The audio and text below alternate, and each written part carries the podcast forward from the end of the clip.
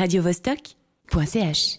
À partir de demain et jusqu'à samedi, euh, le théâtre Saint-Gervais proposera un spectacle. Oui, ça s'appelle comme ça, c'est le titre du spectacle. Un spectacle conçu et écrit par Thomas Gonzalez, Igor Cardellini et euh, Dominique Gilliot, qui euh, fait office de speaker sur cette performance. C'est plus, oui, effectivement c'est une visite performance guidée mentale qui sert à reconcevoir ce qu'est une salle de de représentation ou d'exposition et d'être euh, dedans et de se reconsidérer dedans. Pour en parler euh, donc avec nous, euh, Igor, non plutôt c'est Thomas Gonzalez qui est avec nous. Bonsoir Thomas. Bonsoir. Donc voilà, c'est une, oui, c'est ça va, ça va très très loin en fait. C'est une expérience immersive, hein, c'est ça?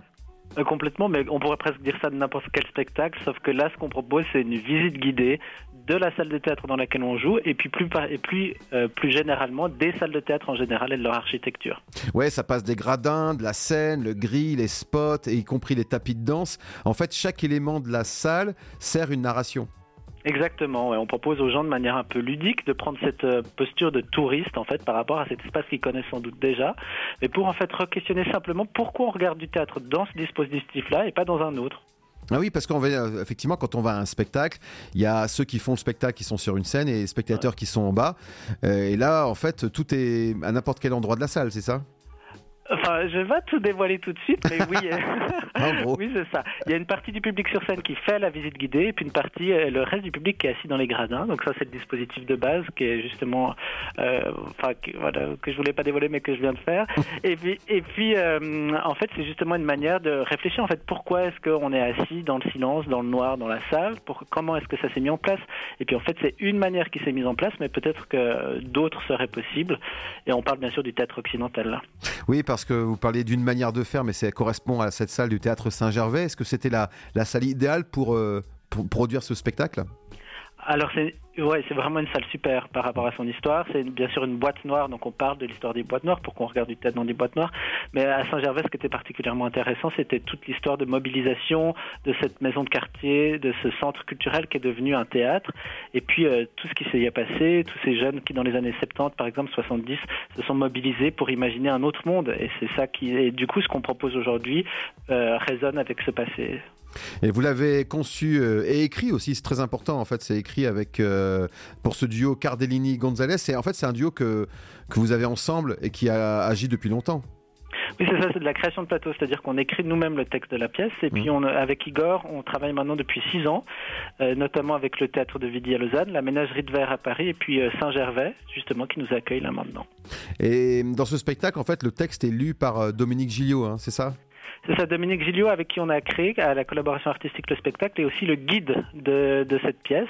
C'est-à-dire que c'est lui qui guide le petit groupe euh, sur scène et qui euh, en fait leur fait faire à la fois des exercices euh, un peu comme dans les visites guidées, il y a aussi des moments un peu plus sympas où il leur fait faire des petites activités.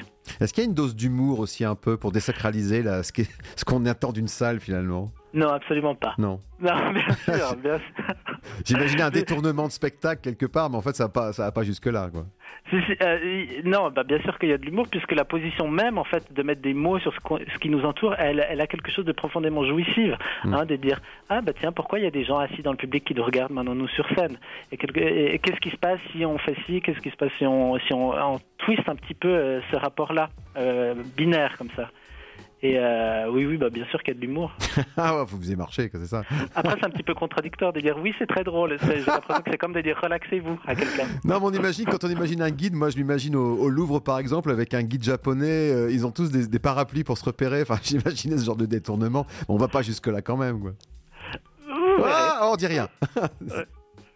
On verra bien. En tout cas, c'est une performance. Alors, d'après ce que j'ai lu dans le dossier de presse, la performance emmène le public à considérer les architectures du théâtre pour réfléchir notre manière plus fondamentale d'habiter la terre.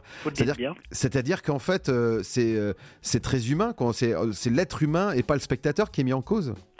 Les deux, mais c'est vrai que la en fait, une des choses qui nous a intéressés, c'est la manière dont la salle de théâtre, dont, on est, qu'on connaît toujours aujourd'hui, en fait, c'est des codes qui nous viennent du XVIIe siècle principalement, et en fait, elle vient comme euh, cristalliser un rapport au monde qui est celui en fait de l'homme au centre de toute chose et de la nature comme une toile de fond euh, à, à, nos activités. Et c'est ça qu'on questionne, c'est ça qu'on a envie d'interroger aussi. Et puis peut-être aussi le sens de l'art dans notre société? Oui, oui, oui, bien sûr. Aussi, bien sûr. Ouais, c'est vrai que tout, tout actuellement, c'est vrai que c'est beaucoup de questions qu'on se pose avec cette reprise des activités artistiques depuis euh, un an seulement, mais c'est un an avec une, disons, une reprise progressive. Et euh, il y a toujours ce questionnement qu'est-ce qu'on fait là? Pourquoi on fait ça? Euh, Est-ce que vous êtes posé cette question en concevant ce spectacle? Oui, et c'est même une chose dont on parle en fait à la fin, à la fin de la représentation. Pourquoi en fait c'est important de se réunir dans un théâtre En fait, pourquoi est-ce que c'est quelque chose qui nous est si important, essentiel hein? Il avait beaucoup été question de ce qui était essentiel pendant le Covid. Pourquoi c'est essentiel en fait de revenir au théâtre, d'être ensemble pour questionner des choses en fait?